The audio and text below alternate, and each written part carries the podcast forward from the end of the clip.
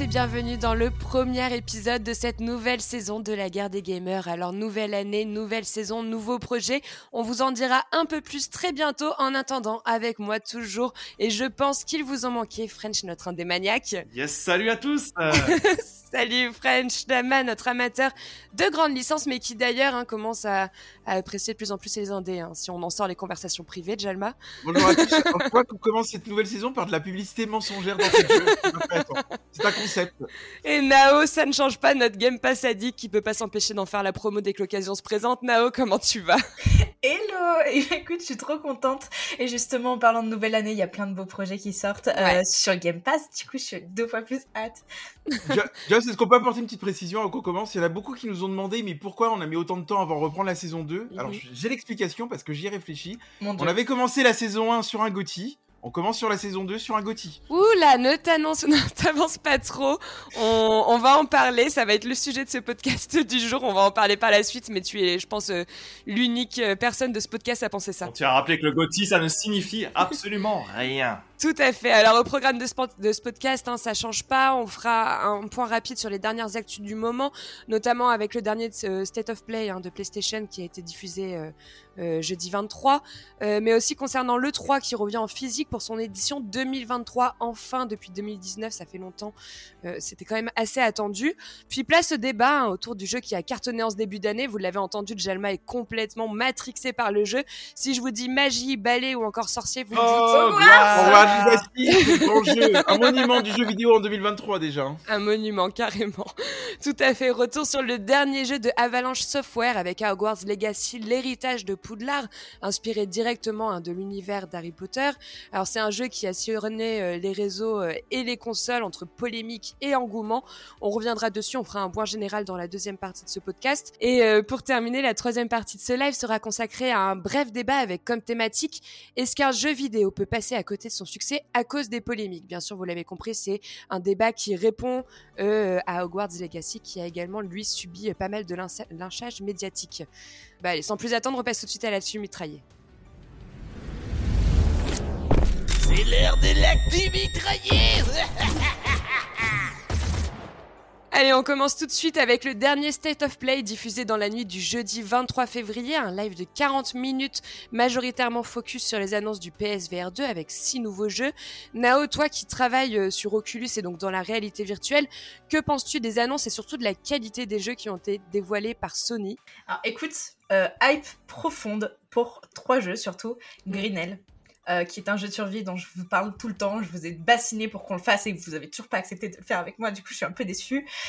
Horizon et Before Your Eyes. Et en fait, au final, je suis hype pour les jeux que je connais déjà et que j'aime et où j'ai envie d'aller plus loin en fait dans l'immersion et je pense que au final mm. je me rends compte que c'est ce type de sortie euh, qui va peut-être potentiellement les, pousser les joueurs à, à, se diriger vers le PSVR ça confortera et ça donnera sûrement envie en fait de d'y aller c'est une partie c'est un parti pris en fait qu'au final j'apprécie je pense euh, parce que au moins les gens connaissent, ils savent dans quoi ils s'embarquent et peut-être qu'en fait l'immersion est peut-être plus poussée et je me dis que d'un côté ou d'un autre ça peut peut-être marcher. Ce qui n'empêche pas qu'il y ait plein d'autres studios indés de créer des expériences un peu plus de niche, mais au moins je me dis que ça peut peut-être démocratiser un peu la VR. Ah, moi je suis pas du tout d'accord avec elle, je pense que la le PSVR ça va être un échec complet, euh, rien que du fait du prix déjà. Moi je suis allé regarder le prix d'une PS5 standard qui est à 549,99 euros sur le site de PlayStation. Le PSVR 2 est vendu à 599 euros, enfin 600 euros. Donc ça veut dire que déjà, pour se procurer euh, le PSVR 2, c'est plus cher que la console en elle-même. Enfin déjà. Arrête de tout ramener au prix. Non, mais le prix c'est déjà important. Non, mais c'est vrai que la stratégie avait pas été bonne, mais après on avait, on en avait déjà parlé euh, entre nous aussi. Il y a une question de prix, les connectiques ont augmenté, euh, c'est aussi justifié. Mais c'est vrai qu'ils auraient peut-être dû réduire le prix du casque, augmenter le prix des jeux, avoir une meilleure implantation dans les foyers et laisser. Euh, un et, j'ai envie de vous dire, putain, vous vous rendez pas compte, genre à un moment donné, quand quand les, les, premiers iPhones sont sortis, ils étaient à 600 balles, personne n'avait jamais été sur ce genre de technologie. Aujourd'hui, il y a des gens, ça les dérange pas de dépenser 1200, 1300 euros dans un téléphone, dans un dans un ordinateur il faut arrêter de toujours ramener tout au prix à un moment donné. Une technologie, ah, L'argent, c'est bien de la guerre quand même parfois. Et puis Nao, il y a aussi une chose que tu oublies et c'est hyper important. Il faut aussi qu'on ait des jeux suffisamment forts et puissants qui donnent envie d'acheter ce casque-là. Alors je vais juste te bah, donner quelques. Excuse-moi, ce qui a été proposé pour moi, je suis. Sur fait un petit rappel de l'historique. La N64 à l'époque proposait GoldenEye pour pousser à jouer à 4. C'est vrai que GoldenEye était sensationnel pour jouer en multijoueur. Après, on a eu la Wii qui a proposé notamment des jeux comme Wii Sport et Mario Party. Ça a permis d'utiliser les fonctionnalités de la Wii et des, du, jeu en mouvement. Et après, on a eu, regarde, la Nintendo Switch. Qu'est-ce qui était bien sur la Nintendo Switch, qui a fait qu'on l'a poussé à l'acheter, c'est qu'on pouvait jouer dans les transports en commun à tout moment. Et on a eu Mario Odyssey qui a permis en fait de jouer juste 10 minutes, de t'amuser sur Mario Odyssey. Voilà. Là, moi, je trouve que le problème de la PSVR 2, c'est que tu n'as pas de jeu suffisamment fort qui te pousse à acheter ça, qui te pousse à l'immersion, que tu as un jeu où tu te dis waouh, ce jeu vaut vraiment le coup sur la en réalité virtuelle. Horizon, Horizon a fait la différence quand même. Puis on a quand même des Resident Evil qui vont être topissime réadapté en VR. Je pense qu'il faut pas, faut pas qu'on hein, oublie, faut pas qu'on oublie que la réalité virtuelle est aux prémices. Mais, il, mais les sorties de la Wii, les premiers jeux au début où on pouvait jouer à plusieurs, c'était pas non plus des jeux de dingue. Merci, merci, merci. Je passe mon temps à lui rappeler. Il passe tout le temps son temps à me ramasser exactement les mêmes choses en me sortant tout le temps les exemples de Nintendo alors qu'il passe son temps à cracher dessus à chaque Nintendo Direct. Déjà, tu poses les bases. Ensuite, comme je l'ai déjà dit et comme je l'ai déjà rappelé, on est au début, il y a beaucoup de recherche et développement qui sont faits. Et en plus, franchement, moi, Greenell, je suis désolée, c'est un jeu de survie, ça change normalement. T'as deux types de jeux qui sont faits euh, en général avec, euh, avec la. C'est soit euh, des Call of et autres FPS qui sont adaptés de manière très, on va dire, pauvre, soit on part plus sur des choses avec des hum, avec une expérience un peu cinématique, etc. Là, vraiment, on rentre vraiment sur du contenu avec du vrai gameplay. Franchement, tu regardes le gameplay de Greenell sur PC. Moi, s'il me l'adapte sur un jeu comme ça en VR, mais je suis au max, vraiment. Le jeu est super bien et t'as une immersion qui Moi, peut être de dingue, je pense. Bon, toi, Jalma, vu que depuis peu, t'as pu mettre la main sur une PS5, donc t'as as rejoint l'écurie euh, Sony dernièrement. Donc ça va être tout le long de la publicité mentionnaire. Donc j'ai une PS5, donc je soutiens Sony. c'est logique. Euh, mais en tout cas, si tu l'as acheté, c'est qu'il y a une force de soutien. Euh, je pense que t'as été déçu quand même de pas avoir des nouvelles concernant Final Fantasy XVI. Je sais que c'est un jeu que t'attendais énormément cette année, mais on a eu d'autres annonces et des, dates de sortie officielles, comme Suicide Squad qui s'est dévoilé au travers de 15 minutes de gameplay, ou encore Chuck a su créer la surprise. Est-ce que tu as des annonces en particulier que tu as retenues que Ouais, pour rebondir sur ce que tu as dit, moi je trouve que c'était un set of play qui était quand même décevant dans les annonces. Euh, effectivement, tu as cité Final Fantasy XVI qui n'a pas été annoncé, enfin avec des, images de gameplay. Il y a eu Spider-Man 2 que beaucoup attendaient, qui n'a pas été euh, vu non plus. Bon, après, euh, je relativise parce qu'il y a des grosses, grosses rumeurs sur un PlayStation Showcase qui aura lieu au mois de juin, juste avant le 3 où juste là, euh, ils ont prévu de lancer la deuxième phase de la PlayStation. Alors, je sais pas trop ce que ça veut dire, mais en tout cas, on aurait des grosses annonces à ce moment-là. Mais par contre, effectivement, ce que je retiens, c'est surtout mettre en avant le jeu de Chia, qui, est très inspiré, d'un Zelda Breath of the Wild, euh, qui, va, qui va se passer en Nouvelle-Calédonie dans un monde ouvert euh, par des indé enfin c'est un studio indépendant. Et c'est vrai que ce jeu m'intéresse, il sort le 21 mars, c'est très coloré, etc. Euh, en plus, il y a des surprises parce que ceux qui sont abonnés au PlayStation Plus pourront y accéder. Donc c'est intéressant pour le coup parce que finalement il y a une petite concurrence au Game Pass, ça va plaire à Nao ça. Euh... Moi, il y a, un, vrai sujet que je voulais revenir aussi là-dessus parce que Chia, oui, ça a fait une belle surprise et je pense qu'on le testera parce que c'est un jeu qui nous intéresse tous. Mais il y a mm. Suicide Squad qui a été beaucoup critiqué hein. sur les réseaux. On a pu dire que le jeu manquait d'âme ou encore que c'était une, une, pâle copie, un Marvel Avenger. alors c'est un jeu qui se dit très loin des arcanes du studio de Rocksteady. Ça a été quoi votre ressenti à vous lors de cette annonce? Je sais que vous attendiez Suicide Squad. Bah ça c'est euh, la déception quoi forcément. Ouais comme tout le monde. Mm. Ça fait suite à différentes suites qu'on s'est tapé où on te montrait un jeu qui est un jeu service qui semble prendre une voie similaire à Marvel's Avengers qui avait déjà euh, complètement floppé chez, chez Square. Donc c'est assez incompréhensible, surtout venant des développeurs euh, Rocksteady qui sont les développeurs de la trilogie Arkham, Batman Arkham qui était aussi reconnu au niveau public bah et au, niveau, Excellent. presse quoi. Mm. Donc, euh, bon, maman, pour ma part, c'est un jeu que je zappe. Hein, j'ai pas envie d'y jouer. Mm. Et French, euh, toi, par contre, euh, d'ailleurs, justement, on a eu, on a eu une annonce hein, sur Resident Evil 4 Remake qui a fait sensation. Je pense que c'est l'annonce qui a fait le plus de bruit lors de, de ce State of Play. Alors, je sais que tu l'attends comme moi. Qu'est-ce que tu en as pensé? Alors oui, oui, je l'attends comme toi. Alors, qu'est-ce que j'en ai pensé? Argument et contre-argument. Euh, je, je suis pas forcément fan des remakes, mais malheureusement cette année c'est l'année des gros remakes à gros budget. Mm. Mais alors, je suis euh, pas fan des remakes non plus, mais celui-ci pour moi il a du sens.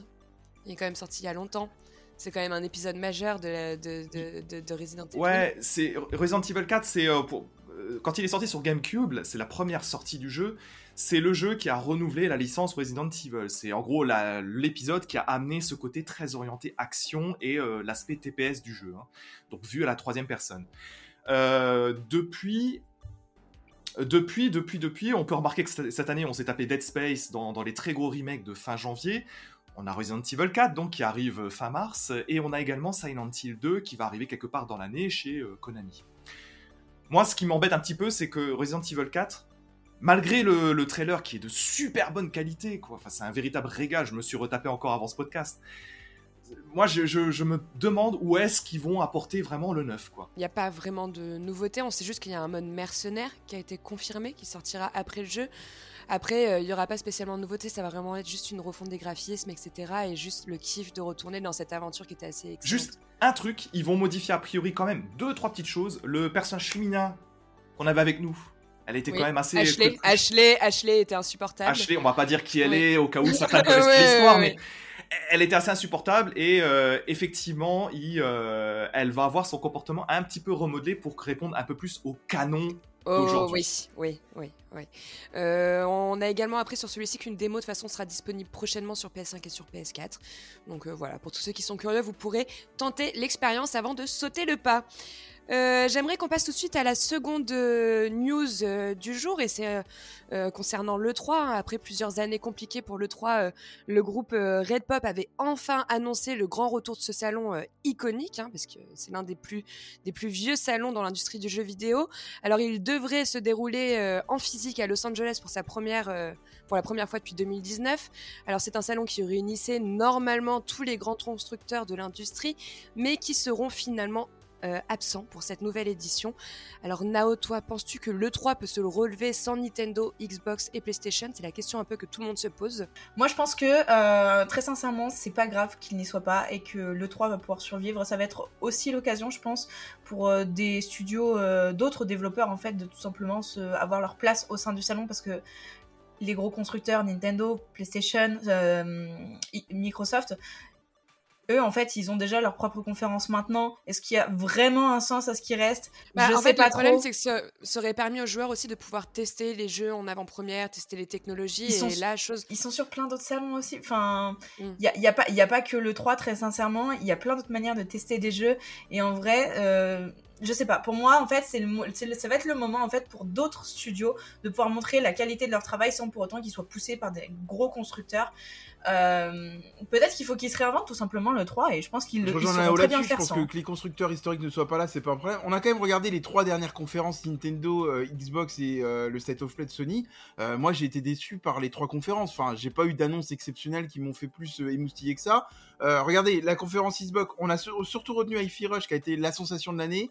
Mais après, il y avait rien d'autre à se mettre sous la dent.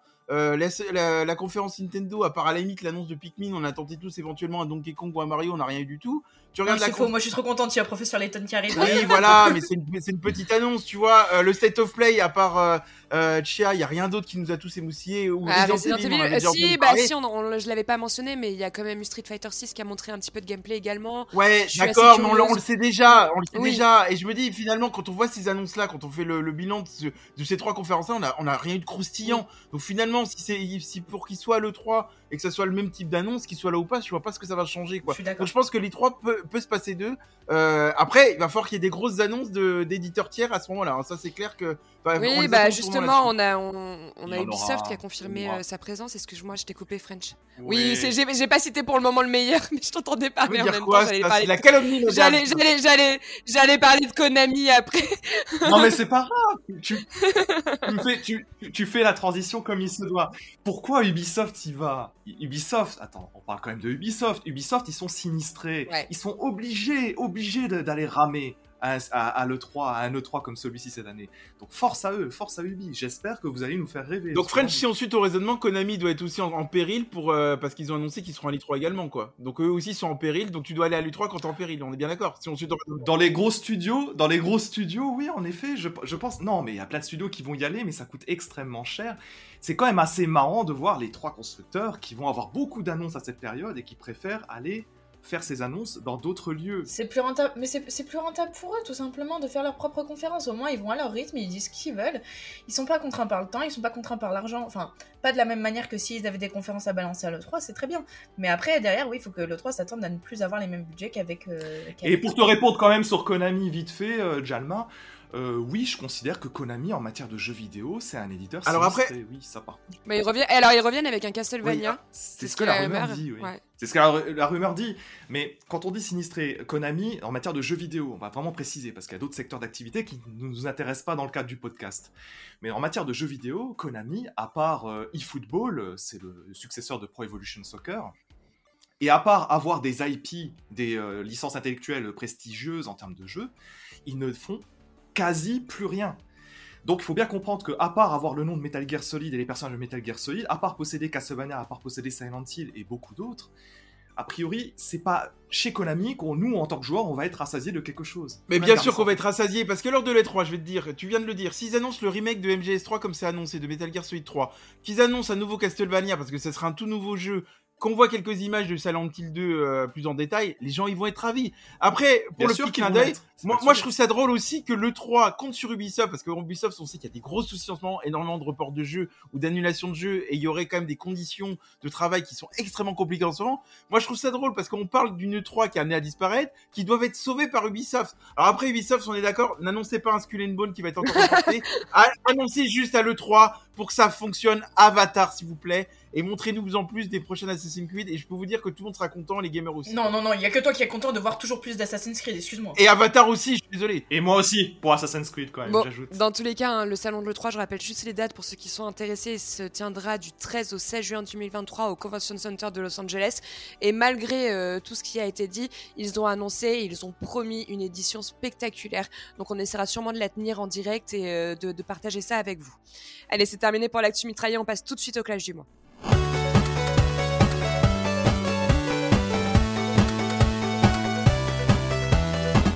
Alors, place au débat dans ce clash du mois avec Hogwarts Legacy, l'héritage de Poudlard de Avalanche Sof- Software, une sortie gaming qui a compté parmi les plus attendues de l'année, mais qui a aussi été sujet de polémiques et de boycott dû aux propos de J.K. Rowling, l'auteur de la saga Harry Potter.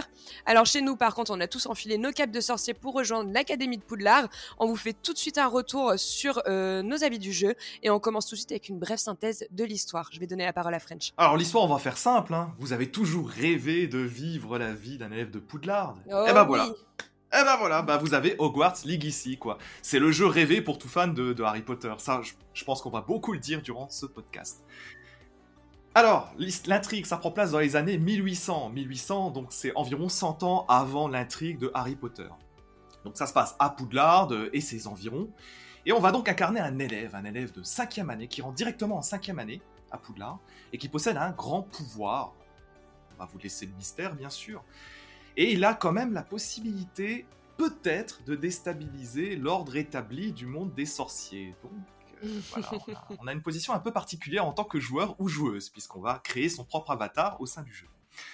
Alors le jeu lui-même, bah, en fait, vous allez monter des alliances, vous allez passer votre temps avec des études, entre les études à Poudlard, et des combats contre des gobelins et peut-être d'autres types de créatures. Bref, vous allez avoir une vie d'élève palpitante, euh, avec beaucoup, beaucoup, beaucoup de magie, et vous allez aussi beaucoup explorer un monde qui recèle de petites surprises. Alors ça, c'est sûr que le monde est, est magnifique par contre. Vas-y Nao. Moi, je trouve qu'il y a eu un travail de dingue qui a été fait sur le lore, Ouais. l'univers. Je Ouais. pense qu'il y a eu énormément de recherches sur plein de petits détails pour être au plus proche du, entre guillemets, entre gros guillemets, même la réalité, vu qu'on est quand même euh, sur un environnement euh, rempli de magie. Mais la trame narrative principale, je reste sur ma fin. Très sincèrement, je la trouve pas intéressante. Il y a tellement de choses à explorer que si je m'en éloigne un moment en suivant une quête principale, je reviens, j'accroche plus à l'histoire. Je sais pas pourquoi. Je trouve qu'il y avait un potentiel de fou. De fou. Et dès que je m'éloignais un petit peu, bah, je pouvais très vite oublier la quête principale. Et au final, quand j'y revenais, j'étais en mode, Je suis totalement d'accord avec toi. je suis trop déçue de ce côté-là, alors qu'il y avait un potentiel de fou. Ouais, je suis d'accord avec toi. C'est vrai que le jeu, c'est vraiment une, euh, c'est une véritable encyclopédie hein, sur l'univers Harry Potter. Leur travail a été excellent. Euh, là, on a une introduction qui est épique, mais au final, on a une quête principale qui est moins intéressante que les quêtes annexes. Moi j'ai un mot, j'ai Et- un mot pour ça. Je trouve que l'histoire principale, elle est consensuelle et ça m'embête particulièrement au sein de ce. Arresto momentum Comme j'ai appris ce soir-là Comme j'ai comme j'ai appris ce soir-là Comme j'ai appris ce soir-là, je me dis que ça a marché, j'ai envie de vous faire taire euh, un instant. Euh, Enfin là, vous êtes, vous partez vraiment dans un, dans le lointain d'Harry Potter. Enfin à un moment donné, moi je suis désolé, la quête principale, elle est agréable à suivre. Faut pas oublier en plus euh, qui se base sur des films établis. Donc c'est compliqué euh, de toucher à des films établis, etc. Je pense qu'ils ont juste pas voulu prendre de risques. Euh, mais moi, je vous rappelle que les quêtes annexes euh, enrobent l'histoire principale. Donc finalement, quand on fait les quêtes annexes, les quêtes de relations, ou d'ailleurs c'est hyper intéressant parce qu'on va suivre euh, l'histoire de chaque élève, du château, etc. Elles sont toujours liées euh, à ce qui se passe à l'histoire principale. Donc finalement, il faut le voir dans l'ensemble. Vous, si vous découpez d'un côté la quête principale et les quêtes annexes. Or, moi, je pense qu'il faut les voir dans l'ensemble. Et je trouve que l'ensemble fonctionne très bien et c'est intéressant à suivre. Moi, je vous trouve dur avec ce jeu, quoi. On ne s'ennuie pas dans Harry Potter, Enfin, dans Hogwarts Legacy. Non, j'ai pas dit que je j'ai pas dit que je m'ennuyais, mais en fait, euh, c'est plus dans le sens où tu vois euh, sur certains sur certains triple A qu'on a pu faire, Red Dead notamment. euh, moi, si je, je suivais ma, ma quête principale, j'allais faire de la quête secondaire. Et ben, genre quand je revenais sur la quête principale, je me perdais pas. J'avais pas. je- je- en fait, je ressens pas de différence. Là, je Tu ressens pas de différence entre une quête principale et une quête annexe. Pourtant, elles sont, elles sont très intéressantes toutes les deux. Mais justement, elles sont liées, elles sont en lien. Et puis, au fond- Elles sont en lien, mais il n'y a pas de choses assez fortes, je trouve. Ah ouais, mais vous oubliez aussi un truc, c'est que vous êtes un élève, vous êtes là pour apprendre de la magie. À un moment donné, vous attendez oui, à quoi alors, à- Vous attendez à quoi? Un scénario dingue de super-héros, etc. À un moment donné, c'est ça aussi qui est intéressant. C'est ça qui est intéressant, c'est que vous êtes un élève qui apprend la magie petit à petit. D'ailleurs, on voit les- vos pouvoirs qui évoluent petit à petit et, et votre maîtrise de la magie. Et c'est ça qui est intéressant aussi pour le Est-ce que, alors si je suis totalement d'accord avec toi, Jalma, effectivement, on a un élève qui apprend, c'est l'une des qualités du jeu de te faire vivre un cycle, une année complète à Poudlard. Mais est-ce qu'il n'y a pas des choses qui te choquent en tant qu'élève à Poudlard? De pouvoir aussi aller faire subir les pires atrocités aux gobelins que tu combats à l'extérieur dans des quêtes qui sont toutes plus abominables les unes que les autres en termes d'action Non, il n'y a pas un truc qui te, non, qui te trigger? De quoi? L'utilisation des, euh, des sorts impardonnables, tu veux dire, ou l'utilisation des tu sorts plus apprends, classiques? tu es dans l'univers hyper cotonneux de Poudlard quand tu apprends les sorts, c'est super bien, c'est super réussi au passage. Moi je trouve ça vraiment un aspect du jeu. C'est très très bien mené. Non, moi, je- moi j'ai trouvé ça dommage. euh, L'apprentissage des sorts, Ah les non, cours, c'est les- génial. T'en as deux, trois. T'en as non, t'en as deux, trois où t'apprends des sorts. Le reste du temps, c'est des cinématiques. C'est la force du jeu, génial. arrête. C'est des cinématiques. C'est des cinématiques, Ah, les mais alors c'est faux, mais alors c'est faux, a- dommage. Au final, je trouve que la vie à Poudlard, le château est magnifique, c'est excellent, l'univers est merveilleux. On a plein de mystères à découvrir. Notre, notre personnage qui grandit, je trouve ça assez sympa, même si on va revoir dans le gameplay, il y a plein de défauts euh, euh, dans les sorts, etc. euh, plein de sorts qui viennent nous bousiller notre roue de notre carrousel. Mais, mais c'est pas grave. Mais je trouve que c'est dommage parce qu'au final, la vie d'étudiant dans Poudlard, tu ne la ressens que très peu. Les cours, t'en as deux, Ah, trois où t'apprends des sorts, oh, où tu fais est potions. Après, c'est des cinématiques. Après, c'est des cinématiques. Euh, tu n'as pas le système de points pour tes maisons, donc au final, tu peux faire n'importe sert quoi dans j'avoue. Tu peux être méchant ou mauvais, tu ne fais pas de perdre points à ta maison, donc là t'as pas de pression. On retourne jamais dans nos maisons. On est tous une maison différente, un pouce ou cercle. Est-ce que vous êtes retournés chez vous? À part pour aller chercher un collectif. en vrai, à Oui, part il pour y y chercher a un une quête collectif. qui permet Non. de retourner dans, justement dans ta salle commune. Et deuxième chose, je suis désolé, on Non, va mais même... une quête. Oh, non, mais euh, si. à un moment donné, je pense qu'à un moment donné, il va falloir arrêter de mentir aux auditeurs. Euh, je pense que t'as quand Non, même. non, non, il y a non, une non. quinzaine de elle- cours. Joss dit les choses très, très, Laisse-moi très, très parler, laisse-moi parler. Non, il y a une Non. quinzaine de cours qui t'apprennent 15 sorts différents. Alors arrêtez de me dire ça, vous verrez. Mais arrête, mais attends, Ah, attends, attends, ils t'apprennent les sorts, ils t'apprennent les sorts, ils te font un mouvement de baguette que tu dois reproduire. Ça dure, alors t'as, t'as 10 minutes de cinématique, un mouvement de baguette que tu dois reproduire, tu as appris le sort, et après t'as des devoirs à faire dans le monde. Ne Ouais. me dis pas que c'est des cours Non. où tu apprends des sorts, Alors je suis désolé, mais il y a des ça cours. moi, ça me choque. cours ça me- cette mécanique-là de gameplay me choque pas. hein. Hyper chiante, hyper Non, chiante. elle est, elle, est, elle est pas, elle est pour vous répondre, elle est pas choquante. Elle est hyper simpliste et paresseuse. Non mais là Elle est vous êtes en chiante. train, non là, là vous êtes en train de simplifier le jeu, mais vous oubliez un truc. Il y a certains cours qui aboutit sur des mini-jeux où tu apprends aussi des vols de balais, etc. Oui, Et je veux dire, il y en a quelques-uns. Oui, il y en a quelques-uns, mais dites-le. À un moment donné, vous pouvez pas dire c'est que de la cinématique parce que ça, c'est un mensonge auprès de nos auditeurs. Et Non, c'est pas un mensonge. Si, C'est pas un mensonge. Chaque début de cours débute par une cinématique. Ensuite, tu vas avoir plus ou moins de phases de gameplay. Donc arrête de dire que c'est du mensonge. Les c'est un phases mensonge. hyper actives Et que French- tu dis, et ça French- représente 4 ou 5 et- sorts dans la totalité des Et sorts. French, quand je t'entends parler, ça m'étonne pas que t'aies joué Serpentard parce que c'est des menteurs et t'es le même genre de menteur qu'eux, quoi. Ah, je sens qu'on on a envie de titiller sur euh, le gameplay parce qu'on part vite dessus. Donc, euh, ce que je, ce qu'on va faire, c'est qu'on va passer l'histoire. Bon, on, on l'a redit, l'histoire reste quand même très bien. C'est vrai que c'est pas le sujet. On peut juste critiquable parler de la, direction artistique quand même. Et que- justement, on va passer à la DA. Et en fait, c'est- je pense, hein, la plus grande réussite du titre. hein. Je pense qu'on s'accorde tous à dire Mm. que l'immersion, elle est complète, euh, qu'on a tous ressenti la magie du jeu en la sentant, et que là, que le travail de Avalanche Software est une véritable réussite. C'est vraiment le truc qui porte le jeu. Ça, je ne critiquerai pas là-dessus, même s'il y a quelque chose à revoir. Nao, je vais te laisser parler de la DA. Il y a un vrai travail créatif. Il est Mm. considérable. Euh, on peut le voir à travers les concept art qui ont été faites sur le jeu. Le château est criant de détails, je l'ai adoré. Peut-être que les intérieurs sont plus travaillés que les extérieurs. Après, ça me choque pas. On reste sur de la forêt, etc. Alors ça aussi c'est faux. les, extérieurs, des fois, t'as des très beaux extérieurs, t'as des très beaux endroits, mais si tu regardes, la map est immense, vraiment, à découvrir, elle est immense, et les trois quarts, allez, la moitié, c'est de la forêt, quand même. Et c'est de la forêt qui est, entre guillemets, dupliquée, on peut peut-être dire ça comme ça. Je saurais pas trop comment t'expliquer ça. Oui. Je la trouve plus ou moins banale, mais ça reste une forêt, enfin, genre, euh, que ce soit euh, celle qui est à l'autre bout de la France, ou celle qui est dans le sud de la France, ça- Ouais, une tu forêt reste t'attendais à voir forêt. Blanche-Neige et les sept nains dans la forêt, ça Non, je ne m'attendais pas. Mais bref, voilà. Après, il y a les textures, les textures que je trouve vraiment incroyables, que ce soit sur les, mat- les métaux, les pierres, etc. Vraiment, je suis fan. Euh, là où je tiquerais un petit peu plus, c'est que bien que, vas-y, on a vu, on connaît l'univers, on a vu les films, etc. On, on voit tout d'un œil nouveau, on a envie de tout découvrir. S'il y a une reproche que j'avais à faire euh, sur euh, ce jeu, ce serait plus sur l'esthétique des faciès des personnages qui me gênent, que ce soit tant vrai. dans leur lip sync euh, que, euh, tu vois, genre, Ouais. je, enfin, je, je sais où est-ce qu'ils ont voulu en venir, c'est-à-dire qu'ils voulaient vraiment faire un gros RPG où en fait euh, il n'y a pas une Un dizaine, gros RPG. où il n'y a pas Pardon. où il n'y a pas une dizaine de personnages, mais tu peux faire un million de personnages suivant les différentes caractéristiques que tu peux donner.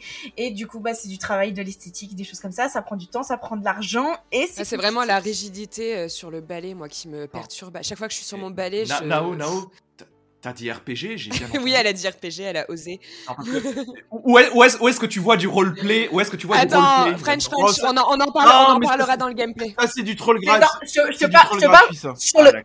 sur le personnage. Oui, là, il a envie je de faire parle du sur le gratuit, personnage. mais moi je vais quand même. re- Je vais rejoindre Nao. Euh, moi j'ai carrément noté que le travail des développeurs sur l'architecture de Poudlard, c'était du travail d'orfèvre. Il C'est-à-dire frôle, que moi- ça frôle la perfection. Non, ça frôle la honnêtement. perfection. Moi je suis surpris quand même parce que ça m'arrive souvent euh, qu'au bout de 40 heures de jeu, t'arrives encore de- de- à découvrir des salles secrètes dans le château, des endroits que t'as jamais visités. Euh, ça c'est quand même incroyable. J'ai rarement vu dans un jeu euh, ce plaisir Je de la fan. découverte au bout de 40 heures de jeu où t'arrives encore à te laisser surprendre. T'as pas plus, joué à Zelda Breath of the Wild, toi hein Mais en même temps, il y a pas de château, il y a pas de donjon dans Breath of the Wild. C'est d'ailleurs une critique que j'ai déjà faite du jeu. Moi, j'ai pas aimé. pour en revenir, pour en revenir à Hogwarts, en plus, ce qui est bien dans le château, c'est qu'il y a de la vie. Tu vois, tu vois les tableaux en mouvement, Ouais. tu vois le. Alors, je sais plus comment ça il y a vraiment le souci du détail dans le château. Tu Non, retrouves mais- plein de, de, Très, très bien. de références au film. Et voilà, t'as- t'as le fantôme. euh, Alors, c'est pas un fantôme, mais t'as Peeves, euh, Peeves, je sais pas comment tu dis, Peeves, je sais pas comment tu l'appelles, mais c'est drôle Peeves. de Peeves. Voilà. Ouais, je suis désolé. Alors, moi, je- j'en profite pour préciser, moi, je suis pas fan de Harry Potter, donc je Mm. découvre vraiment la licence d'un œil nouveau pour le coup. Et, euh, Et je autre- trouve que c'est très bien amené pour les et autre chose, on va, on va, on va aussi dire que les extérieurs. Personne de chez nous n'est fan. On a tous découvert un peu Harry Potter. Moi, j'ai pas euh, regardé les films en entier, moi, personnellement. moi, moi, je les ai tous vus, je les ai tous vus. Euh, je les ai jamais lus, mais j'étais pas une fan inconditionnelle. C'est-à-dire que j'aime bien, ça fait partie des films que j'ai aimé regarder et que je regardais souvent quand j'étais plus jeune et que je crois que mon préféré, ça reste malgré tout le premier, tu vois. Mais ça s'arrête là. Mais j'ai pris un réel plaisir à aller chercher, à aller plus loin et vraiment avoir l'œil d'un étudiant qui découvre son école. Et vous savez tous à quel point je suis mauvaise en sens de l'orientation. Et la carte, par contre, ne m'aidait pas du tout à Oui. me retrouver dans le château. J'étais perdue et c'est-à-dire que je mettais une La demi-heure à me elle, elle permet de s'y retrouver quand même pour le coup. Après, Non. ça va, elle est assez explicite. T'as les passages. Ah, euh, C'est une, c'est map très jolie, mais pour se guider, je, je rejoins Nao, je trouve pas hyper efficace. C'est vrai que le château, c'est un labyrinthe. Après, moi, je voudrais aussi quand même. Mais, re- mais du coup, c'est très plaisant que ce soit un labyrinthe parce que tu, c'est très immersif. T'as la Mais- sensation de grandeur euh, directement. Oui. Et, et- Ouais. et d'ailleurs, je vais revenir aussi sur les extérieurs. Ils sont quand même agréables à, explo- à explorer. Moi, j'ai Oui. notamment noté le village Préolard. de Préolard où tu vraiment tu vas, tu vas de boutique en boutique. La forêt interdite est tout aussi agréable. Préolard, genre celui qu'il y a plus accueillant que Préolard pour Ah passer. oui, donc Ah bah alors, c'est vrai Ah, qu'il ah, y a ah, quelque ah, chose ah, qui est horrible, t'en parlais Nao, ça manque de texte, de Oh. lignes de dialogue, comme tu disais, on retombe toujours sur les mêmes répliques, et ça, ça devient usant dans le jeu. L'arrivée dans un bourg, c'est toujours la même chose. Franchement, c'est horrible. On, on manque. euh, moi, j'avais un truc aussi qui me perturbait un peu. Je vois que vous l'avez pas mentionné. euh, je suis d'accord avec vous. Préolard, euh, Poudlard, etc. Ils sont exceptionnels et je pense que vraiment tout a été concentré là-dessus. Mais après, au niveau du bestiaire, c'est pas dingue. Ah bah, se renouvelle pas 5 du tout. modèles, 5 modèles avec des dérivés de couleurs. hein. Non, le bestiaire C'est ça. Non, mais par contre, si vous voulez, on était un défaut du jeu parce que là, il faut quand même qu'on en parle. C'est que l'optimisation, euh, elle est aux frais sur PC Oui. pour le coup. Ça, on va quand même Oui, le oui. souligner. Euh, et pour revenir un peu, parce que j'ai pas eu le temps de le dire tout à l'heure, j'en profite juste qu'on parle un peu des critiques du jeu. Vous en avez parlé parce que c'est vrai que c'est un peu dommage pour un RPG, c'est que les choix euh, n'ont pas forcément un réel impact sur l'histoire. On- J'en parle juste là, bon, c'est fait pas partie de la direction Oui, parce que c'est c'est c'est vrai qu'on gameplay, aurait- ça. Tu sais, c'est le reproche que tu m'as fait tout à mais l'heure. on aurait, on aurait aimé un impact sur, de, sur le, non, sur le scénario en fonction Bah, de ce que tu justement, Mais attends, on- attendez, je, je cherche quand même, enfin j'ai quand même envie de rajouter une dernière chose, Hmm. la bande sonore. Ah, Ah, par John. euh, comment il s'appelle John, John Williams. John Williams. non, plusieurs compositeurs. Incroyable. Plusieurs compositeurs. Plusieurs et- compositeurs? Ouais, ouais. Incroyable, immersive à souhait, j'adore, Ouais. Vraiment, je, ah je kiffe, vraiment c'est un. Elles, vi- elles viennent euh, sublimer, elles viennent sublimer l'ambiance. Elle est superbe. C'est exceptionnel et c'est bien euh, avec la DA, l'un des rares moments où je dirais que le jeu est exceptionnel. Par contre, il y a un truc qui est drôle avant qu'on passe sur le gameplay, c'est que vous savez l'exploration, vous avez tous tout le temps utilisé Revelio parce que Oui. Revelio, par c'est ça qui. Alors moi, je je n'en vous- peux plus. Alors moi, na- non mais moi, du coup, du fait que je me suis mis à la magie, je peux vous dire, je m'en suis servi dans la vraie vie de Revelio, je vous le dis honnêtement. Et alors maintenant, T'as vu vais à quel point t'étais une mauvaise personne non, ou pas et là, oh, laisse-moi finir, s'il te plaît. Et quand je vais faire mes courses maintenant, un petit coup de Revelio pour trouver une place sur le parking, c'est magnifique. Je vous laisserai essayer à la quatre. voilà, c'était ma. Putain, alors saison 2, mais tes blagues ne se sont pas améliorées, Jalma. Quand les manières commencent. Bon, euh, du coup, on va parler du gameplay parce que euh, on n'arrête pas de revenir là-dessus. Donc, il est temps d'en parler. Euh, Jalma, tu as commencé un petit peu à en parler, mais avant, j'aimerais que tu expliques un petit peu euh, euh, quelles sont les mécaniques de gameplay, les mécaniques de gameplay recyclées de Hogwarts Legacy. Mais j'aimerais que tu les Petit expliques. tacle en même temps. Ouais, alors on va, on va transformer le mot recyclé par inspiré par d'autres jeux de grands, de grands RPG, ça sera plus facile.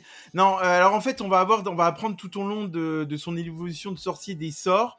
Euh, qu'on va pouvoir utiliser dans des combats qui sont quand même très dynamiques. Moi, honnêtement, c'était ma crainte quand je regardais les trailers. euh, je me suis dit, putain, les combats vont être chiants. Ils sont Euh, fluides. Ils sont voilà, fluides. les combats sont fluides, sont dynamiques. En plus, ce qui est intéressant, c'est que ça demande une approche différente en fonction des ennemis que tu rencontres. Par exemple, il y a des ennemis qui vont avoir des boucliers, euh, on va dire jaunes ou des boucliers violets. Va falloir que tu utilises des, des sorts de type violet ou des types jaunes pour briser leurs sorts. Et comme tu apprends de, des différents sorts au moment de ton aventure, tu vas, faire, tu vas devoir faire des combinaisons de sorts euh, pour varier tes combats. C'est intéressant. Je tiens aussi à remarquer aussi que t'es pas obligé de combattre pour approcher certaines zones. Tu Non. peux y aller par l'infiltration. L'infiltration euh, qui d'ailleurs, c'est tu passes devant certains PNJ en infiltration, t'ouvres une porte, ils le voient pas. La porte s'ouvre devant eux, mais non. Petit Il y a pas- Black Tail. Franchement, elle est, elle est, elle est, elle- Un mal classique pensée, du jeu vidéo. Et, et autre chose, parce que je tiens à préciser que c'est pas que des combats aussi, le gameplay, c'est aussi d'autres activités, je vais quand même les souligner. Il y a beaucoup de mini-jeux qui sont super intéressants à, Oui. à- à faire, notamment lors des cours. Oui.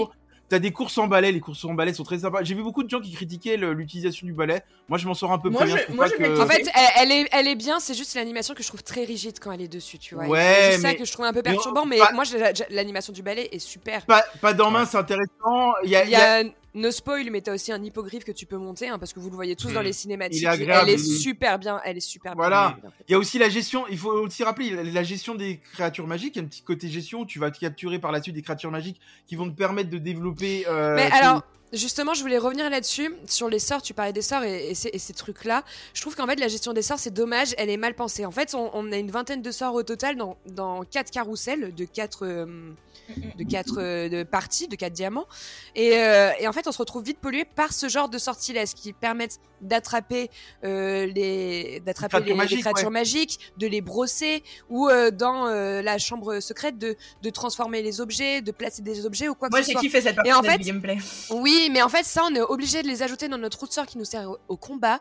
Et du coup, ça vient vite nous polluer. Alors, Alors, que si ça avait été simplement pensé avec une touche action où tu t'approches et t'appuies sur R1 ou quoi que ce soit, comme c'est pensé pour euh, le sort euh, qui permet mais, de déverrouiller mais, les mais serrures, ça aurait évité de te polluer dans ta route mais. Joss, mais Joss, t'as oublié que des- les points de talent te permettaient justement, euh, parce que là tu. Mais moi, j'ai tout développé. J'ai 4 et 4. J'ai tout débloqué. Oui. Et ben alors donc, tu as même- bien, donc elle a ce que tu cites. J'ai Eh tout ben, débloqué. eh ben, J'ai oui, tout mais attends, on débloqué. va, on va juste expliquer aux éditeurs, c'est-à-dire qu'au fil de l'aventure, on va avoir des points de talent. Tu Donc, vas expliquer pouvoir- aux éditeurs? Oui, aux auditeurs, oui, j'explique euh, les points de talent, mais tu veux les- leur expliquer? Vas-y, je t'écoute. Non, t'as des points de talent en fait qui se c'est tu c'est une carte un talent, enfin un point euh, une carte pardon. Donc déjà c'est encore une mécanique de gameplay que je trouve pas trop poussée parce que c'est vrai qu'on aurait pu voilà euh, demander plus de points donc chercher plus de challenge pour récupérer ses talents. Ça je trouve ça dommage euh, qui nous permettent donc par exemple en l'occurrence pour les sorts de euh, d'agrandir euh, notre carrousel qui nous permet d'enregistrer nos Carrousel sorts d'utilisation pour- des sorts, voilà. mais après on va pas, on va attends, faut pas être aussi restrictif. Les points de talent vont nous permettre aussi de, dé- de développer nos, nos, nos sorts, Mm. de les améliorer. On va pouvoir développer les potions, l'utilisation des potions, euh, c'est-à-dire euh, au niveau qu'elle va te redonner plus de vie. Enfin, c'est quand même mais un ça, je trouve que ça Ça, reste oui, encore, ça reste encore très simpliste, c'est très Oui, premier. mais c'est tu vois, varié. c'est pas c'est poussé. à- Oui, mais on est sur un, on est sur un RPG. Chaque Ouais, point, je- même si on est niveau 22, le, le- pour le déverrouiller, tu vas devoir dépenser un Eh, point. Vous oubliez un truc. mais- Eh, Enfin, vas-y, je laisse parler, j'interviendrai parce que je suis fait énervé là. Joss, euh, ouais, mais enfin, quand même, pour aller un petit peu contre. T'étais un peu dur là pour le coup. Ah non. Parce que on est, si si un petit peu, parce qu'on n'est pas dans un RPG, on est dans un jeu d'action-aventure. Dans ce cadre-là, moi, ça m'a pas choqué les développements des compétences. On peut développer des compétences en furtivité. Moi, personnellement, c'est l'arbre que j'ai développé à 100% très très vite. C'est comme ça que j'ai voulu jouer. Dans l'utilisation de la magie noire aussi. En fait, ce que je Tu reproche, c'est que j'ai, moi, j'ai euh, aucun challenge. J'ai aucun challenge à avoir développé et aujourd'hui, comme j'ai fait pas mal d'annexes, j'ai eu un niveau très avancé par rapport aux quêtes principales et en fait tout, Ah, ça, tout, c'est normal. tout mon arbre de compétences aujourd'hui est déjà quasiment débloqué. Alors que euh, j'ai pas avancé tant que ça à la quête principale et je trouve ça dommage, Ah. c'est qu'encore une fois, pour moi, le jeu manque de challenge et est trop simple en fait. En fait, Ça, c'est normal. Voilà. Ça, c'est normal parce qu'il y a, il y a quatre niveaux de difficulté. Le niveau normal, c'est le troisième niveau, Mm. si je dis pas de bêtises. Oui, le c'est quatrième, ça. c'est le plus difficile. 4, 5, 16 et 22, je crois. euh. Voilà. Et alors, une des. Alors, moi, je le joue- j'ai joué le jeu en normal, finalement, de A à Z. Moi, j'ai joué en mais difficile. ouais. euh, c'est un des, un des points qui est un petit peu embêtant, mais à mon avis, tu vas l'avoir aussi en difficile parce que je pense pas que le jeu impacte là-dessus. Alors, si, il y a un, Le il y a, il challenge le jeu. Enfin, honnêtement, je- juste. Peut-être qu'il va te challenger, mais ce que, là où je voulais suivre quand même Joss, c'est qu'il faut savoir un truc, c'est que vous allez forcément faire des activités annexes. Ça, c'est à mon avis, euh, pour peu que vous appréciez le jeu, vous allez et, forcément- et le, jeu, le jeu est trop plaisant pour ne pas les faire. Exactement. Mm. Et en fait, vous allez vous apercevoir qu'en fait, vous allez en permanence avoir à minima 3 ou 5 niveaux de plus que le niveau recommandé dans la progression du Mm. jeu. Ce qui fait quelque part, ça casse un peu la dynamique challenge que tu évoquais. Mm, mm. C'est ça. Mais après, je pense qu'il y a eu cette difficulté-là à se dire que, ok, euh, enfin, on le voit clairement que ce jeu a été pensé pour les joueurs casual et ceux qui ne jouent pas. C'est un jeu grand temps. public, oui. Et du coup, faut- C'est un jeu Grand, grand, public, public, je oui. précise. Grand, Ça- grand oui, public. Non, pas grand grand Oui, public parce que en, en mode Non. difficile, le jeu te permet de te challenger. Et d'ailleurs, la petite astuce qu'ils ont fait, alors ça, j'aime pas, tu vas pas aimer du tout, Fred. C'est-à-dire qu'il rehausse le niveau de tes ennemis en fonction de ta progression de niveau en mode difficile. C'est-à-dire que tu, tu, tu te retrouves toujours avec des niveaux, euh, des, des ennemis qui ça. sont à ton niveau, quoi. C'est Donc, bien. Je vais, je vais, je vais te préciser en- un en truc, c'est pas spécifique au difficile. Regardez, il y a, il y a dans les régions, dans la map, vous allez avoir. En fait, c'est normal que tu aimes déjà la map parce que c'est de la Ubisofterie. Et alors, c'est Euh, pas une c'est la même chose que pas une Quand tu prends la map, tu vas t'apercevoir qu'en fait, il y a déjà un système de niveau suivant les régions qui est donné aux ennemis. Au-delà de ça, il y a un truc qui s'applique dans tous les niveaux de difficulté, c'est le scaling, c'est-à-dire qu'il y a une mise à l'échelle qui est faite des ennemis que tu vas combattre Oui. par rapport à ton niveau. Donc ça, tu vas le rencontrer absolument partout dans le jeu. Mais Fred, j'ai pas besoin j'ai pas besoin d'avoir un perroquet qui répète ce que je viens de dire, hein. J'ai bien compris ça. Oui, mais tu me disais que c'est spécifique au mode difficile. Non, c'est pas le cas, c'est spécifique à tous les modes. cette partie-là n'est pas spécialement. Enfin, moi, perso, cette partie-là ne m'a pas spécialement dérangée. Et en fait, je pense que c'est parce que dans ce jeu-là, je n'ai pas voulu aller vers le combat. C'est pas ça qui m'a le plus. euh, Enfin, Non, c'est pas. C'est pas en que du combat, d'ailleurs, t'as tellement une grosse diversité en fait de gameplay. c'est ça, ont- Ça a exactement. tellement été varié que moi en fait, tu Mais peux mais arrêtez. Mais bien sûr que si, elle a raison, C'est du fait. Vos activités annexes, c'est du sous-gameplay, les amis. Mais oui alors, on a- alors oui, on est dans un monde ouvert. Il y a, on est, oui, on est dans un monde ouvert. Il y a plein d'activités annexes, mais ça devient chiant comme dans tous les mondes ouverts. En Ah, fait, on se retrouve avec des puzzles, etc., qui deviennent hyper redondants. Je pense que les épreuves Mais oui. de Merlin au tableau noir. c'est normal. qu'une hâte avec Oui. mon balai. Maintenant, c'est de les passer. Alors qu'avant, Oui, mais plus focus Ouais, à mais- les faire. Oui, mais, mais, parce, mais parce que c'est c'est normal et c'est la limite aussi, j'ai envie de te dire, c'est- ça fait partie des grosses limites aussi de, de certains mondes ouverts. Et là, le truc, c'est qu'ils sont tellement voulus que t'as pas le choix. En fait, À la limite, tu me dirais, si on avait par exemple euh, dans la mécanique de RPG un peu plus poussée, si on récupérait des collectibles qui étaient intéressants. Ok, oui, j'aurais envie de les faire euh, euh, Mais- trouver mais ce question- trésor caché, j'aurais envie. Mais le truc, on récupère une robe euh, qui, en général, est en dessous de ton niveau que tu es actuel. T'as plus envie, Ah, t'as pas envie de te que- donner pour. euh, Ouais, mais sauf que déjà, c'est des French, je vais vous poser la question. Les activités que vous évoquez, notamment les activités de Merlin Oui. et les activités un peu redondantes, qui sont, on, je tiens à le préciser au public, en dehors des quêtes annexes. Pourquoi vous les faites? Est-ce qu'elles sont obligatoires? Juste question. Non, elles les sont faites pas obligatoires. Je les fais parce que je suis une, Alors- maniaque, alors- une maniaque de la map. et Ouais, que non, mais là, c'est c'est ton problème parce que tu veux finir le jeu à 100%. Mais c'est l'un des rares jeux, c'est l'un des rares jeux où je passe et maintenant j'ai arrêté de les faire. Je vais te répondre là-dessus. Moi, je les ai faites. Je- J'en ai fait quelques-unes parce que c'est le seul moyen d'augmenter, et tu le sais, l'inventaire de l'équipement. Qui est un gros défaut du jeu, et c'est bien que t'en parles, effectivement. Par contre, il y a un truc qui est insupportable dans le jeu, moi je préfère en parler, c'est qu'au début, l'inventaire est limité à 16 objets dans ton inventaire, 20 ou 20 objets, pardon. 20 équipements. T'es obligé de les détruire ou de les revendre toutes les deux secondes parce que ce jeu loot énormément. Bah, c'est normal. Et tu lootes quoi? Tu lootes que des vêtements. En Oui, fait. oui tu mais laisse-moi finir. Et- Non, mais laisse-moi finir. Et c'est Mais parce que, parce que les gens, parce que les gens, ils- malgré tout, les gens, ils aiment le cosmétique. Hein. Si tu regardes Mais déjà, les les gens, euh, cosmétiques sont dégueulasses, t'en as une qui est potable. Et en Non, plus, et en plus, les, bien. ni- en Arrête, plus les tu- niveaux, les niveaux sont moyens. Non, franchement, euh, moi je vous trouve, je vous trouve trop gentil. Totalement d'accord avec Joss. Il faut quand même que Mais vous. non, mais en plus vous, mais non, mais en Il plus faut- vous êtes, vous êtes de mauvaise foi parce que vous critiquez des trucs du jeu qui ne sont pas obligatoires, qui sont en dehors des quêtes annexes. Tout ce qui est activité de Marlin, euh, les labyrinthes euh, aléatoires qui a à faire aussi des activités, ou aller se faire des camps de, de mobs que vous évoquez où c'est hyper répétitif. Il y a aucune obligation, ni par le biais des quêtes, ni par le biais de la quête principale de les faire, et vous mettez ça en avant comme critique. Et c'est scandaleux. Je vous le dis, vous êtes scandaleux de, de vous en prendre là-dessus. Alors, euh, le- le scandaleux veut te répondre rapidement là-dessus. Le vrai souci, c'est pas tant que ce soit des activités annexes redondantes. Le vrai problème, c'est qu'on s'aperçoit Mais elles ne sont pas on obligatoires. s'aperçoit assez vite que dans le jeu, il y a un- par, euh, par activité proposée, en général, il y a un schéma avec cinq variantes existantes et qu'ensuite le jeu va dupliquer ces variantes euh, Enfin, 20 sur les 50 quêtes fois, annexes. 60 Enfin, fois, sur les 70 quêtes annexes. C'est valable. Alors, ce qui est marrant, c'est que c'est valable pour les activités annexes, mais c'est également vala- valable sur la, sur la mission principale. Mais d'une autre façon. La mission principale, c'est un classique. Tu es avec tel personnage, tu vas te rendre au point B, Mm. tu vas trucider le camp, hop, t'as trouvé l'objet magique et tu fais autre chose. La plupart, 90% Mm, mm, du jeu marche comme ça. Oui, c'est ça. Après, t'as les épreuves qui sont plutôt. Mais- Mais, mais, parce que, mais parce que moi, je pense que là-dessus, et je, enfin, on en a déjà parlé, qu'on se soit en off, qu'on en a déjà parlé sur notre Discord également. En fait, je pense qu'il y a tellement de possibilités sur ce jeu qu'à un moment donné, la map est tellement grande, il y a tellement de trucs à faire qu'ils ont été obligés de rescoper une partie du projet parce que sinon il y a trop de features. Et en fait, ils ont été obligés de le couper et t'es obligé de dupliquer certaines choses que tu as déjà parce que ça coûte de l'argent. Et en fait, je pense qu'ils ont eu de trop grosses ambitions par rapport au budget et par rapport à euh, la- les possibilités que tu avais. Et dernière chose, la force du jeu quand même, c'est que elle permet, vu le nombre d'activités et le nombre d'approches du jeu que t'as, c'est qu'il y a beaucoup de gamers, ils vont trouver leur compte parce que ceux qui aiment pas trop les phases de combat, et ben ils pourront faire de la gestion avec leurs animaux, ils pourront, enfin je veux dire, l'exploration, ça va être apprécié, et je c'est pour ça que le jeu est un succès parce Mais qu'il t'offre oui, tellement, tellement d'approches que tout le monde y trouve son compte. Si tu veux, Et- si tu passes, si tu veux, tu te dis je vais sur le jeu et je passe, je sais pas, une Et, ou deux et moi, heures et je à juste balader, à euh, aller, euh, je sais pas, à, aller chercher des ressources, à craft des trucs, parce que c'est pareil, tu peux craft tes potions, tu, Oui. tu peux, tu peux faire, euh, tu, tu, tu Enfin, t'as tellement de possibilités et ça, ça correspond à un bon nombre de joueurs. Et c'est pour ça que t'as pas que des gens qui veulent justement du combat. Là, tu vraiment tu touches à tout type de joueurs et c'est l'une des forces et limites Mais du jeu. attention, hein, quand je disais que je, je demandais pas plus de combats. C'est pas ça que je demandais. Et d'ailleurs, c'est un truc que je trouve dans le jeu très bien. Je trouve que les combats sont très fluides et assez agréables à jouer. Et qu'en plus, on a plein de possibilités d'aller au combat. Je trouve bien. Moi, ce que je critiquais juste, c'est que, euh, comme je vous l'ai dit, euh, pour, pour des fans d'Harry Potter, c'est un super jeu. Mais pour ceux qui vont chercher un peu plus ce côté RPG du jeu, il est pas bon. Il est pas bon. Bah, il n'existe pas. Mais, c'est pas toi qui, mais c'est pas toi qui l'ont ciblé. Alors, c'est marrant parce que moi je suis pas pas fan d'Harry. Potter et j'ai apprécié le jeu et je vous rappellerai mais moi non plus, je suis pas fan d'Harry Potter, mais j'ai adoré l'univers. J'ai que- Mais tu vois, ce- tu vois ce que Et je veux puis- dire. Et, puis, et puis vraiment la force du jeu, et si on doit le dire en une phrase, c'est que chaque, chaque session de jeu euh, t'apporte une nouvelle découverte et une nouvelle euh, sur, de surprise en surprise à chaque fois que je lance une session. Et c'est un jeu qui arrive à faire ça, à se renouveler tout aussi vite. Je Bah, ça énorme. justement, on, on va euh, faire euh, le bilan un peu de vos avis. Est-ce que vous avez été convaincu ou non? Jalma, t'avais la parole. Toi, t'as l'air le plus convaincu de l'équipe, donc je vais te laisser commencer. Ouais, mais moi je l'ai fait juste en une phrase et ça sera un bon, enfin deux phrases du coup parce que je vais en rajouter une suite à vos critiques. Moi, c'est un jeu qui m'aura mis de la magie dans les yeux. Voilà, je trouvais que c'était bien de le dire. Et deuxième chose, je vous rappellerai à tous que on ne critique pas un futur Gotti. Merci. Oh là là. Et tout le monde a entendu tes mots et te les ressortira en fin d'année. Hein. Sache-le, Ouais. Jalma. Non, mais tu sais qu'il a peut-être raison en plus. hein, c'est ça le truc. Peut-être.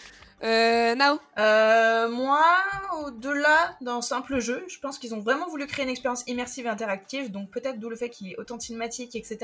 Je pense Ouais. qu'ils ils ont pas juste voulu s'atteler à dire on va faire un jeu, on retrouve l'ambiance, l'architecture, le caractère de certains personnages, l'univers, parce que pareil, tous les personnages ont une personnalité, je trouve, ça on en a pas parlé, mais il y a des moments qui sont très fun, tu changes de saison même à un moment dans le jeu, je trouve ça, je trouve ça trop agréable. Tu changes quatre fois de saison en fait. Le jeu est chapitré En en, hiver, au printemps, euh, à l'automne, Et en fait, c'est vraiment on sympa. ouais. ressent la passion. En réalité, on ressent la passion et le talent qui ont été Ouais. investis pendant des années pour sortir Hogwarts. Parce que du coup, je me suis, euh, je me suis un peu ren- renseignée. Avalanche a récupéré, euh, on va dire, le bébé en novembre 2017. Ça laisse un temps conséquent de pré-production, production. Euh, et c'est quelque chose qu'on doit souligner parce que malgré les défauts du jeu, on ressent qu'il a été difficile pour eux de rescoper le projet. Je pense qu'ils avaient envie de mettre plein de choses et qu'ils ont dû être freinés par le budget, par l'éditeur, par le temps. Et c'est un jeu qui a un potentiel monstre. On voit qu'ils ont mis plein de features, etc.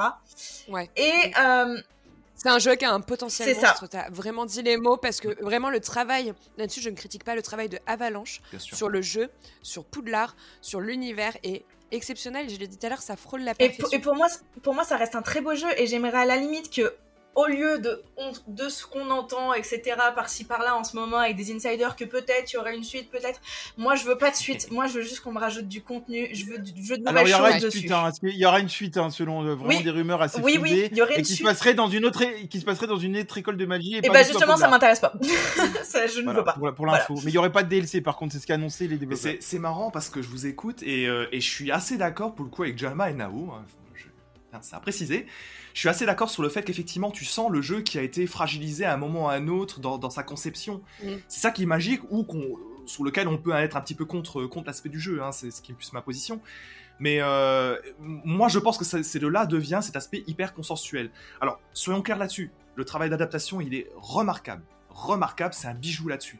Donc en fait, pour quelqu'un qui est vraiment non fan et qui va ne pas aimer l'aspect hyper téléguidé et ce gameplay hyper grand public, qui, moi, Ah, c'est sûr qu'on on- on- on te tient la main, on te tient la main tout le long du jeu. hein, honnêtement, c'est ça qui, c'est ça passer mes 15 premières heures d'émerveillement, c'est ça qui m'a sorti du jeu. En revanche, si vous êtes fan d'Harry Potter, bien entendu, vous pouvez rajouter deux ou trois points directs d'appréciation parce que c'est un jeu qui est, qui est magique. Ça, il faut quand même lui reconnaître. Maintenant, c'est attention. C'est pas un RPG. Le roleplay, vous allez pouvoir le chercher longtemps. Et, euh, on va pas spoiler quoi que ce soit, mais j'ai joué quand même assez dark Mm. mon personnage. Franchement, C'est assez rigolo de voir comment la narration raccroche les wagons quand on joue comme ça. hein. C'est absolument pas pensé pour Oui, ça. oui, oui. Et on sera quand même déçu d'un truc, c'est qu'il n'y ait pas de Quidditch aussi, on en parle quand même. Moi je suis déçu de voir le terrain, de voir que le directeur, Moi, ça en plus, tu veux dès le début du jeu. Parce qu'on a quand même, on a quand Ah, même ah, des, ça vous a pas des courses de ballet qui sont assez sympas à faire où tu dois passer entre les anneaux. euh. C'est c'est pas du Ouais, Quidditch, mais le ballet est quand même assez exploité, donc euh, je suis pas perturbée plus que ça de pas avoir du Quidditch. Et ce qui est juste marrant, je m'arrête deux secondes là-dessus, c'est qu'ils assument dans le jeu que c'est le directeur euh, Black qui a interdit le Quidditch, et tout le long du jeu, tu retrouves des lettres qui expliquent pourquoi le Quidditch a été interdit. Et il y a même une, prof qui dit Ouais, bah c'est pas normal, je vais aller lui parler, faut qu'on remette le Quidditch en place cette année, quoi. Donc ils ont tourné tout. ce- Mais c'est- ça, c'est- j'ai trouvé ça très malin et très subtil. Et toi, t'en as pensé quoi, Joss? Bah, Elle a adoré. Euh, non, non. Alors moi, mais en fait, je- vous m'entendez le critiquer, mais c'est pas. J'ai passé un bon moment dessus, mais en fait, comme l'a merveilleusement dit euh, euh, French, en fait, une fois euh, toutes les étoiles du début avec euh, euh, ce que tu prends dans la tronche, en fait, quoi. Quand tu découvres Poudlard, t'as des premières cinématiques qui sont vraiment dingues. Une fois cet émerveillement passé, en fait, on en vient vite à s'ennuyer. En fait, c'est ce que je disais tout à l'heure. Si on part sur le principe d'un jeu Harry Potter, il est excellent. Le travail d'Avalanche est, vraiment splendide et là, faut vraiment le souligner. Les musiques sont sublimes. Par contre, si on part sur un principe du jeu RPG, on manque d'activités intéressantes. On a des mécaniques de gameplay qui sont recyclées. Euh, pareil, euh, je suis assez attristé que, au final, les, les choix que l'on prenne, euh, les réponses que l'on choisisse n'aient pas d'impact. Donc, au final, qu'on décide d'être mauvais ou bon, ça n'a pas d'impact dans le jeu. Il y a plein de petits défauts comme ça qui, au fond, du coup, n'en font pas un, un bon jeu. Mais ça reste un beau jeu. Pas bon, mais beau. Nao, Voilà. qu'est-ce que je vais rire aux Games Awards? Écoute, on a encore un an pour s'y préparer. euh, non, tu vas, tu, tu vas pas, tu vas pas rire parce que on, on donne notre avis, on donne une critique qui nous appartient. Voilà, point. Moi, moi, je suis pas en train de pronostiquer, je suis juste en train de parler de mon Justement, Moi, ce ressenti. que j'ai envie de faire, c'est garde bien les critiques pour toi et ne les partage pas aux autres, ça serait intéressant. Je te, je te transfère également le compliment. Bon, allez, du coup, hein, pour conclure rapidement sur le jeu, même si l'histoire manque, euh, manque de profondeur, comme on l'a dit, euh, et le monde ouvert de finition, le travail réalisé, on le souligne une dernière fois, est assez impressionnant. L'ambiance globale est parfaite, et euh, beaucoup l'annoncent d'ailleurs, comme Jalma, déjà comme le GOTY de cette année. Alors, on regrettera, comme, euh, comme French et pour moi, un RPG euh, un peu trop simpliste et une progression parfois un peu trop linéaire. Après, à vous de vous faire votre avis, et n'hésitez pas à nous le dire en commentaire. Allez, c'est terminé pour ce clash du mois un petit peu, euh, un petit peu haut en débat. Excusez-nous. On passe tout de suite au- un petit peu houleux, On va, exactement. on va pas s'excuser d'être la guerre des gamers, ça serait dommage. On passe tout de suite au calumet du pixel avec un nouveau débat. Oh, et tu peux faire tourner, s'il te plaît? Pas de soucis, man. Oh. Alors pour conclure ce live, place à un second débat qui fait sens hein, avec le jeu que nous avons traité aujourd'hui. Est-ce qu'un jeu vidéo peut passer à côté de son succès à cause des polémiques Alors, de nombreux jeux vidéo ont déjà fait euh, des polémiques, alors justifiées ou non, comme tout récemment Hogwarts Legacy, qui, qui a subi un lynchage médiatique, un appel au boycott suite aux propos de J.K. Rowling. Euh, on a Atomic Heart, euh, Atomic Heart pardon, dernièrement, qui fait également scandale, qui est accusé de prôner le régime soviétique en nous plongeant dans une ambiance de néo-dictature russe. French, est-ce que tu veux en parler un peu, synthétiser un peu ces deux dernières polémiques et après on fera peut-être un point sur tout ça Alors, c'est difficile de synthétiser, mais on va Oui. essayer de donner quelques petits éléments, quelques clés pour que vous puissiez comprendre. Alors, Atomic Heart, qui vient de sortir, ça se passe dans un univers soviétique qui n'est pas la Russie. C'est quand même important de le préciser. Univers soviétique. C'est une uchronie, donc c'est un monde totalement fictif, imaginaire, euh, et on évolue dans un monde qui est un peu apocalyptique. En tout cas, la question peut se poser. On y incarne un espèce de mercenaire qui s'appelle P3, c'est son nom de code, et il cherche à comprendre qui déstabilise le régime et cherche à retourner des robots contre leur créateur. Ça, c'est un peu le pitch de base. Alors, la polémique Atomic Heart, elle tient essentiellement sur le financement du jeu lui-même. Il faut savoir, histoire que les, le- les clés soient posées, que Moonfish, le développeur, est un studio qui est russe à la base et qui est basé à Chypre depuis 2018 et qu'il a des capitaux russes qui sont derrière lui. On parle d'anciens de Gazprom, de la Banque VTB, qui sont des, euh, des établissements qui sont sanctionnés dans le cadre du conflit actuellement en place. Voilà, vous pouvez approfondir ça sur Internet si vous le souhaitez. Là, je vous donne des faits, et maintenant, place au débat. Bah après, place au débat, moi je vais déjà revenir sur Hogwarts, et parce que on va quand même rappeler ce qui s'est passé sur notre Twitter à nous, de la guerre des gamers, parce que au-delà du boycott, ces jeunes cons, on va les appeler comme ça, euh, se sont amusés à venir spoiler euh, la fin du jeu euh, en commentaire sur nos réseaux sociaux, et pas que nous d'ailleurs, on a été d'autres impactés. Enfin, je veux dire, à un moment donné, il faut quand même rappeler aux gens que libre à chacun de jouer. les propos de l'autrice J.K. Rowling lui appartiennent à elle. Euh, je ne me sens pas en jouant à Hogwarts euh, cautionner ce qu'elle a dit ou non. Finalement, ça ne nous regarde pas. À un moment donné, on n'a pas le droit, je pense, de nos jours, d'interdire à quelqu'un de jouer un jeu. Euh, voilà, parce que là, ça sanctionne quand même les développeurs qui ont développé Hogwarts Legacy, etc. Il faut se rendre compte qu'il y a un travail derrière et que c'est pas J.K. Rowling qui a, qui a travaillé toute seule, euh, qui a a fait un les travail concepts, qui a- conséquent. Ouais.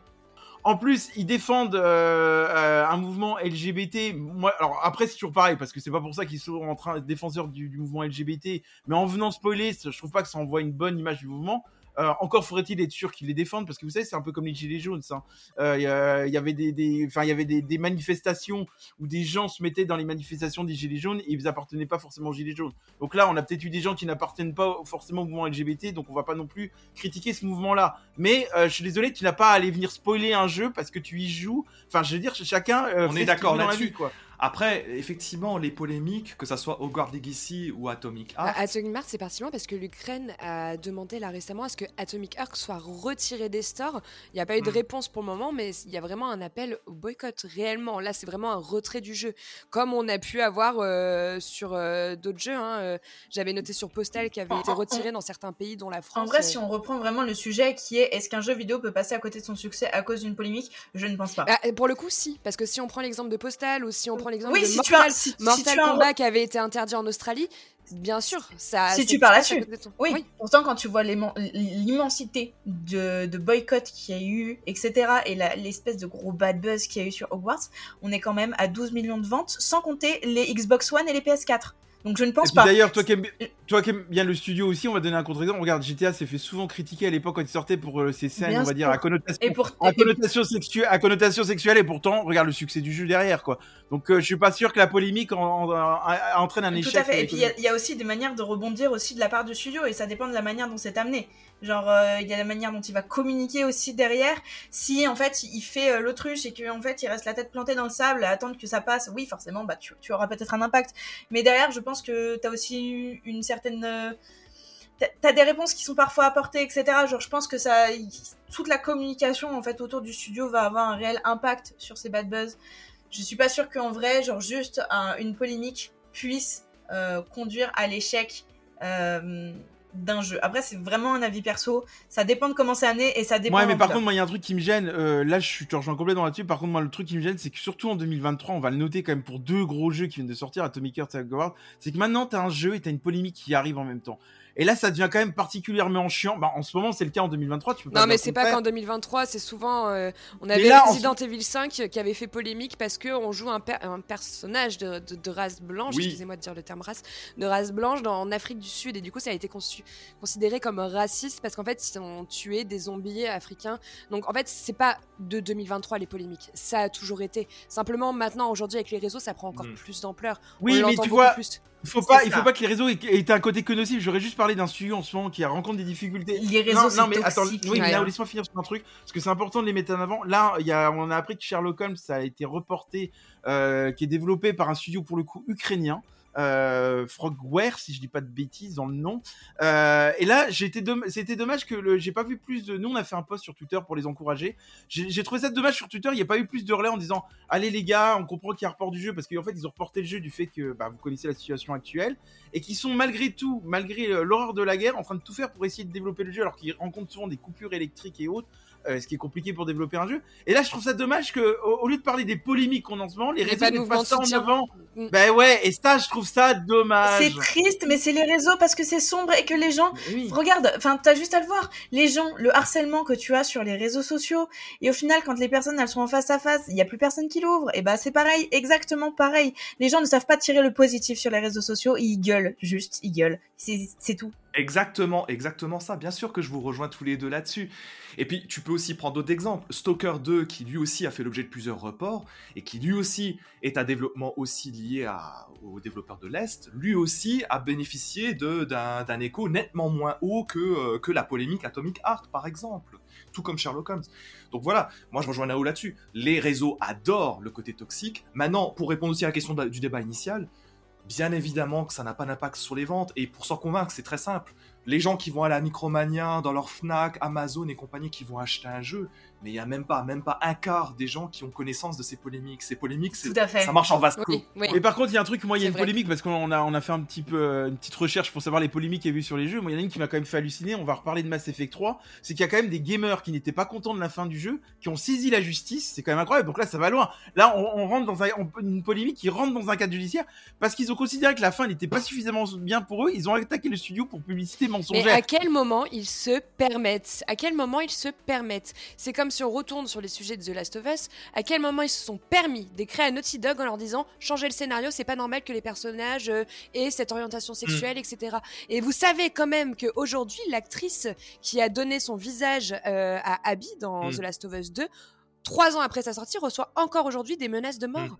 Mais c'est n'importe, mais c'est dingue. On- Les, les joueurs peuvent aussi. on peut être Parce que les joueurs n'aiment pas le rôle qu'a ce personnage dans la of Parce Us. que Le, le rôle, le rôle a été très polémiqué parce que c'est un personnage qui a une carrure assez développée, c'est un personnage qui est musclé et c'est un personnage qui dérange euh, le- les, les machos, excusez-moi de vos termes, si vous m'écoutez et que vous vous reconnaissez, vous êtes d'un ridicule, c'est des- ça vous dérange ça, voilà, je trouve ça ridicule et que qu'ils aient reçu des menaces de mort parce qu'il y y a, euh, une orientation sexuelle qui vous dérange ou une, un, un- un Mm. attrait physique qui vous dérange, mais envoyez ça au studio, mais vous êtes des malades. Ouais. C'est comme changer une fin de Mass Effect, vous êtes des malades. Non mais il y a un truc qui me gêne aussi, c'est que par exemple le débat qui est sur Wax Legacy avec les positions de, de J.K. Rowling, c'est qu'on se demande si les développeurs se sont pas sentis obligés de contrebalancer ça parce qu'on a un personnage Oui, transgenre oui. dans le jeu, on en a pas parlé. Mm. Et je me dis, est-ce qu'ils du coup ils se sont pas obligés, sentis obligés de mettre On un personnage transgenre pour casser cette polémique On et qu'on les, on les juge pas derrière? Et moi ça commence aussi à me gêner quand à cause de polémiques tu sois obligé de, de façonner ton De jeu justifier. d'une cer- d'une certaine manière. Et Mm. ça, c'est ça, ça me gêne aussi. Alors peut-être que c'était prévu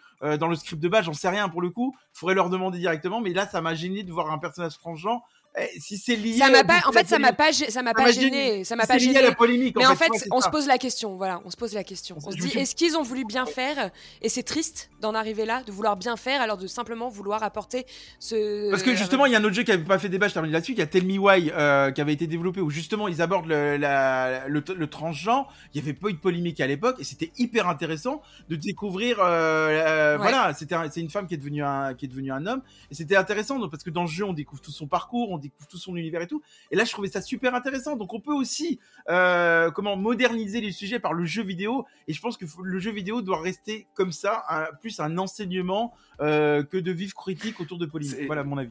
Oui, c'est c'est, euh, vrai. Moi, je voulais terminer peut-être sur Hogwarts Legacy, ceci dit, par un point qui, sur un point qui m'importe. D- déjà, euh, sur les éléments qu'on connaît, J.K. Rowling, à part avoir créé ce qui est important, c'est l'auteur d'origine, elle n'a pas participé au développement actif d'Hogwarts Legacy, ni en sa qualité d'autrice sur euh, l'histoire, ni sur euh, quoi que ce soit du développement d'Hogwarts Legacy. Alors, je peux comprendre que pour certaines personnes, ce soit trop dur pour elles de jouer à Hogwarts Legacy, sachant que J.K. Rowling a des positions qui, déplaisent. Mais dans ce cas-là, moi, je trouve que le, la manière la plus saine de réagir par rapport à ça, c'est de boycotter le jeu. C'est-à-dire, à titre personnel, je ne vais pas acheter, je ne vais pas jouer à un jeu parce que euh, J.K. Rowling, ça me fait trop mal à mes convictions. Mais tu ne peux pas empêcher les jeux de faire leur propre choix, voilà. Moi, c'est ça qui m'importe là-dessus, et ça me paraît sain de le dire. Ouais, bon, euh, malheureusement, hein, comme euh, pour le cinéma ou encore pour la littérature, euh, on l'a bien vu, les studios pourront pas échapper hein, à, ce genre de polémique. Après, il y en a certaines qui restent regrettables. ça reste triste de voir autant de scandales, je trouve, et d'appels au boycott au sujet de certains jeux vidéo. Sachant qu'en plus, c'est pas des positionnements qu'ont certains joueurs. Je veux dire, c'est pas parce que moi je joue à Hogwarts Legacy que je me positionne comme tel, pas du tout. Euh, donc, faut aussi réussir à faire la part des choses et à dissocier les studios Et prendre, Et du, prendre et du prendre du recul. recul un petit peu aussi. euh, nous d'ailleurs, on... parce que là on a débattu un peu entre nous, c'était assez bref. En vrai, ça devrait faire le mérite d'un débat beaucoup plus long, mais on serait curieux d'avoir votre positionnement dessus. Euh, donc n'hésitez pas en commentaire à nous dire ce que vous en pensez vous. Est-ce que euh, les polémiques font partie du jeu? Est-ce qu'ils vont devoir l'accepter? Euh, Est-ce que le jeu devrait chercher à éviter ces polémiques ou au contraire est-ce qu'ils doivent l'assumer et faire avec? C'est- un vrai sujet. Est-ce qu'on est libre de parler de tout ou non? Euh, Voilà. J'ai dans Euh, un cours de philo, quoi. Je suis en non, fait. Non, mais J'adore. moi, je- J'adore. C'est important de le rappeler. c'est- Donc, moi, je serais curieuse d'avoir vos, vos avis. Enfin, je pense qu'on est tous curieux d'avoir vos avis. Donc, n'hésitez pas à nous le dire en commentaire. Euh, nous répondrons avec plaisir. Euh, Yes. En attendant, c'est terminé pour euh, ce premier podcast de la saison. Ça promet de la pour guerre des suite, hein. gamers. Ça promet pour Ça la promet suite. pour la Ouais. suite euh, parce qu'on a, plaisir on a un peu crié. Mais en tout cas, on était très contents de vous retrouver et c'est pour ça qu'on a un peu crié, c'est qu'on était plein d'énergie. Euh, ça, faisait deux, ça faisait deux mois qu'on n'avait rien enregistré Ouais. aussi, c'est terrifiant. C'est moi qu'on avait envie de s'insulter surtout. Hein. On se retrouve euh, pour le prochain podcast. Pour le moment, je vous tairai encore le nom du sujet et euh, on vous souhaite à tous une belle semaine et puis euh, jouez bien. Jouez bien, ciao, ciao, ciao, ciao, Gros bisous, salut